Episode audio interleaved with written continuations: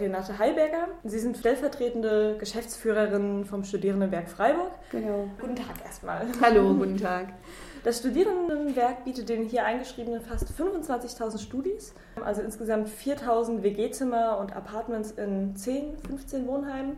Ich muss gleich was korrigieren. 25.000 sind es an der Uni, aber mhm. wir sind ja für alle Hochschulen zuständig. Also es also sind auch PH, auch, PH, auch äh, die katholischen, die konfessionellen okay. Wohnheime, katholische, evangelische Musikhochschule und so weiter. Das heißt, es sind noch viel mehr eigentlich. Mhm. Da äh, stellt sich natürlich erstmal die Frage, ist das nicht viel zu wenig? Ähm, klar, es ist immer zu wenig. Ähm, das ähm, ist hier in Deutschland halt äh, anders als in an, zum Beispiel angelsächsischen Ländern, die, äh, wo man dann auch gleich eine Wohnung mitbekommt, wenn man irgendwo studiert. Ähm, ich muss sagen, dass wir in Baden-Württemberg hier noch ganz gut dran sind, weil ich habe gerade gestern erfahren, die Quote, die Wohnheimquote, also die, ähm, wie viele Studierende in Wohnheimen in den jeweiligen Universitätsstädten wohnen können, ist bundesweit bei 9 Prozent und in Baden-Württemberg bei 14. Das heißt also, äh, es ist natürlich sehr wenig, aber irgendwann hat man halt so eine ähm, so eine Marge festgelegt, dass ungefähr 12, 13 Prozent der Studierenden in, in öffentlich geförderten Wohnheimen wohnen können sollen. Mhm. Und das wird hier in Baden-Württemberg eigentlich übererfüllt. Und in Freiburg ähm, ist es dann nochmal ein bisschen besser. Also ich will jetzt nicht sagen, dass die Situation gut ist, aber mhm. sie ist jetzt auch gemessen an den anderen ähm, Orten in, in Deutschland äh, okay. Okay, das heißt 14 Prozent aller Studis wohnen ungefähr in Freiburg im Wohnheim. Mhm. Zu Beginn jedes Wintersemesters wird Freiburg, wie vermutlich die meisten Unistädte, von zahlreichen Wohnungssuchenden erstens überlaufen, fast 4000 genau zu sein.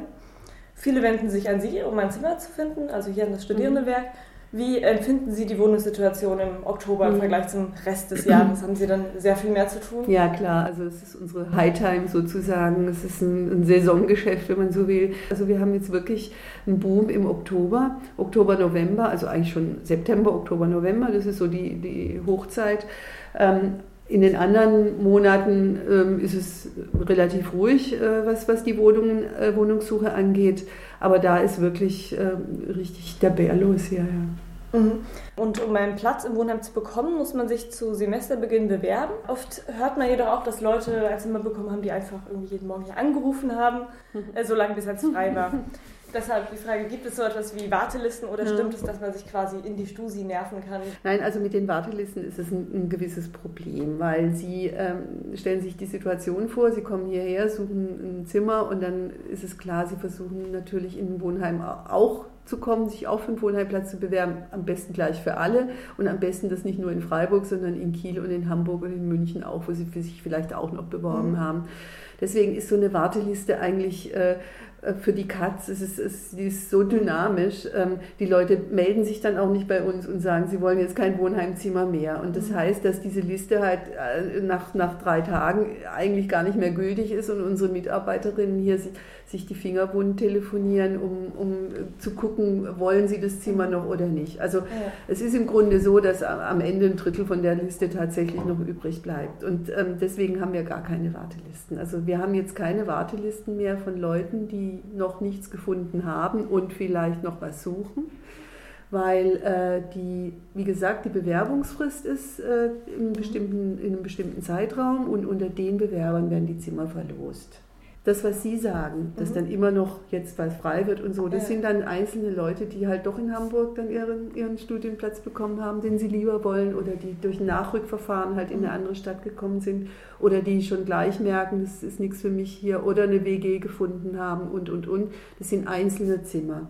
Und da kann es dann schon sein, dass jemand gerade in dem Moment anruft, mhm. Wohnzimmer gekündigt wird und äh, wenn dann niemand anderer jetzt ganz dringend irgendwo noch auf so einem kleinen Zettel irgendwo steht, mhm. ähm, dann kann es schon sein, dass der oder diejenige jetzt gerade das Zimmer bekommt. Mhm. Ja.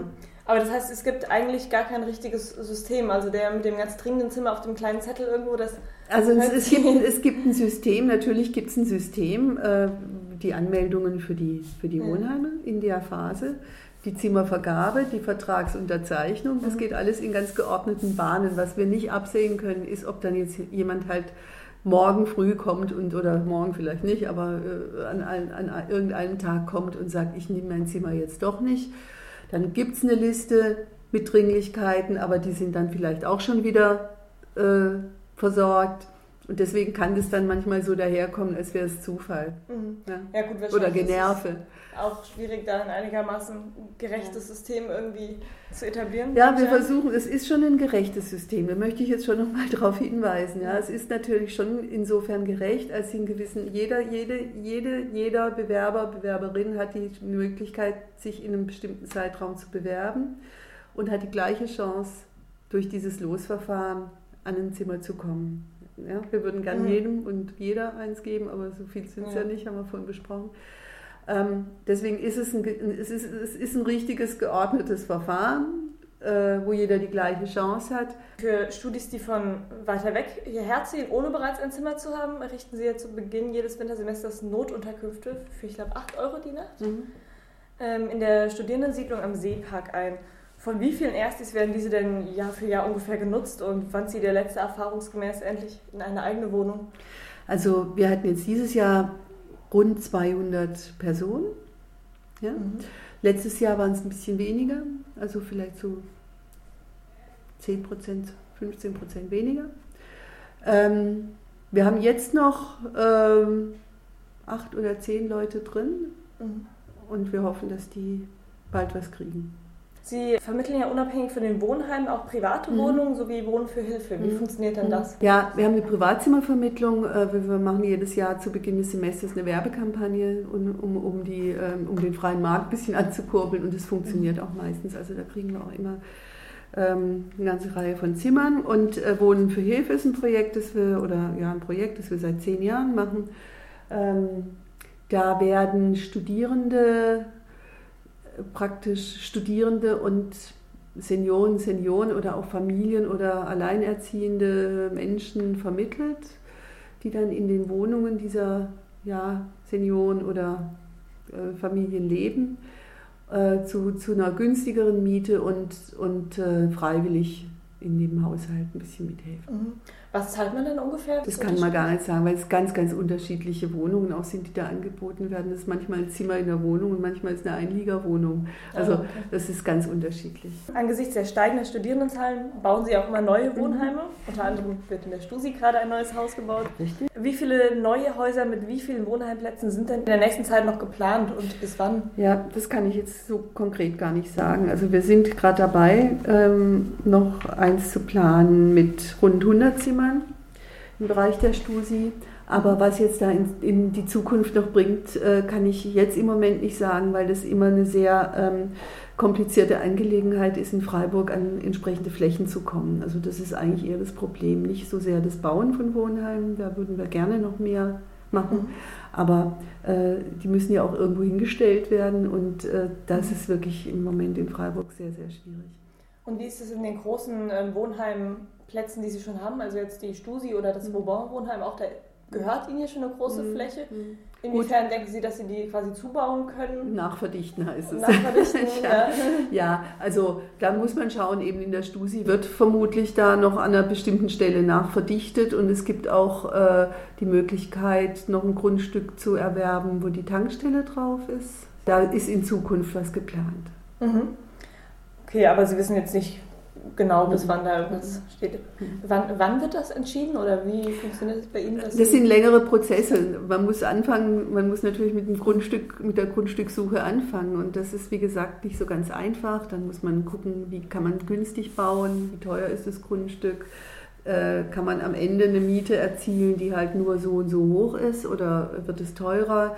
Dann muss man verschiedene Alternativen durchprobieren, dann muss man das, das Haus planen, auch architektonisch, klar. Dann muss es durch einen Verwaltungsrat, da bestimmen dann die Studierenden auch mit, mhm. ob das gebaut wird oder nicht. Also es ist ein längeres Verfahren. Mhm. Woher nehmen Sie dann eigentlich das Geld für die Neubauten oder auch für Sanierungen und die ganzen anfallenden mhm. Kosten? Ich glaube, ein Zimmer im Studierendenwohnheim kostet was zwischen 250 und 350 ja, so Euro ungefähr. Je nachdem. Mhm. Da dürfte man ja eigentlich kaum Profit von machen. Ja, äh, das ist richtig, aber ähm, es ist natürlich auch so, dass wir gehalten sind, dass es kostendeckend läuft, also dass mhm. wir jetzt nichts zuschießen ähm, an, an, an die Miete, also dass die Miete, das, was wir an Miete erzielen, dass das auch ausreichend ist für Sanierungsrückstellen unter, unter mhm. anderem auch, also das da schon mit in der Miete mit einkalkuliert. Dass irgendwann halt das Gebäude saniert wird. Das ist bei allen ähm, Wohnungen oder bei allen größeren Komplexen so, dass man da eben eine Rückstellung bildet. Das muss man auch vom Gesetz, vom Gesetz her.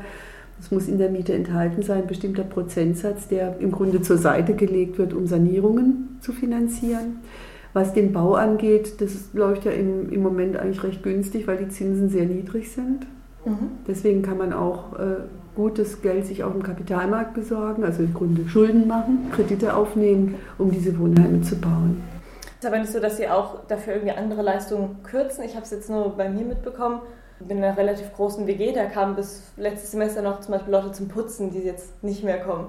Und neben uns wird ein neues Haus gebaut, da ist natürlich mhm. schon die Vermutung, das weiß ich nicht. Da, da, da müsste ich jetzt mal fragen, warum die nicht mehr zum Putzen kommen. Mhm. Das weiß ich nicht, ob das generell abgeschafft worden ist jetzt oder. Aber das hat eigentlich nichts miteinander zu tun, weil es ist nicht so, dass man jetzt, um ein Wohnheim zu bauen, irgendwo das Geld von woanders her zusammenkratzt, mhm. sondern es ist in so einem großen Betrieb. Also wir haben ja wirklich äh, viel, viele einzelne Unterbetriebe, wenn man so will. Es gibt die Mensen, es gibt die Wohnheime, es gibt die BAföG-Verwaltung, es gibt den ganzen mhm. sozialen Bereich, eine psycho psychologische Beratung, das kann man nicht, also es ist nicht so, wir haben einen Wirtschaftsplan mhm. für, die, für den Wohnheimbau, für die Wohnheimverwaltung und das muss in sich schlüssig sein. Also es ist nicht so, dass man dann von den Psychologen zum Beispiel irgendwas abzwackt. Das ist nicht professionell. Nicht mhm. professionell. Ja gut, das wäre ja zumindest innerhalb des Komplexes. Innerhalb des Wohnkomplexes könnte man solche Dinge verschieben, aber das ähm, muss ich, muss ich, weiß genau, ich, wie das weiß ich jetzt auch gar nicht, mhm. warum die nicht mehr putzen. Ja, vielleicht ist es generell eine, Maßnahme. Aber Sie sagen, äh, dass man für ein, so ein Stusi-Zimmer für 250 Euro, dass das im Prinzip kostendeckend ist, auch für Sanierungen und auch dieses Zimmer für 250 vielleicht nicht, aber das für 350, das mhm. dann wahrscheinlich ein Apartment ist. Ähm, insgesamt muss es kostendeckend sein. Was würden Sie denn sagen, wie steht das denn im Verhältnis zum Freiburger Mietspiegel, wo ja die Mieten eigentlich sehr viel höher sind? Also ich kann ah. das jetzt gar nicht vergleichen. Ich kann nur sehen, was wir in der, in der ähm, Angebotskartei haben vom freien Markt und da ist es im Durchschnitt schon, ich, ich sage mal grob um 100 Euro billiger bei uns als zum Beispiel jetzt auch in diesen neuen Studentenwohnheimen, die da gebaut worden sind. Mhm. Und auch so zum freien Markt, wir sind schon, wir liegen da schon drunter. So die Grundmiete, die man auf dem freien Markt wie Freiburg zahlen muss, ist schon überteuert im Prinzip. Das habe ich jetzt damit nicht gesagt, dass es überteuert ist. Das wäre meine persönliche Meinung, ja, wenn ich das jetzt so sagen ja. würde. Zum Abschluss vielleicht Ihre, Ihre Zukunftsprognose für Freiburg als Unistadt und Wohnungsmarkt und deren Bedeutung für das Studierendenwerk. Das hängt alles ein bisschen davon ab, ob zum Beispiel ein neuer Stadtteil kommt, wann der kommt, wie schnell der kommt, wie, wie die Wohnungen sein werden, die da gebaut werden. Es kann in den nächsten Jahren eine totale Entlastung geben. Es kann aber auch, wenn sich das alles so, so hinzieht, äh, eigentlich eher noch schlimmer werden. Das liegt jetzt gar nicht so sehr in unserer Hand, sondern es liegt eben an den politischen Umständen, die jetzt in, in der Diskussion mit dem neuen Stadtteil halt auch irgendwann mal zeigen werden, wo geht's hin. Ähm, wenn es so bleibt, wie es ist, also wenn im nächsten Jahr nichts passiert, dann sehe ich große Probleme. Mhm. Angenommen, es wird einen neuen Stadtteil geben, wird es da dann auch neue Studierendenwohnheime geben? Da werden wir sicher den Finger heben.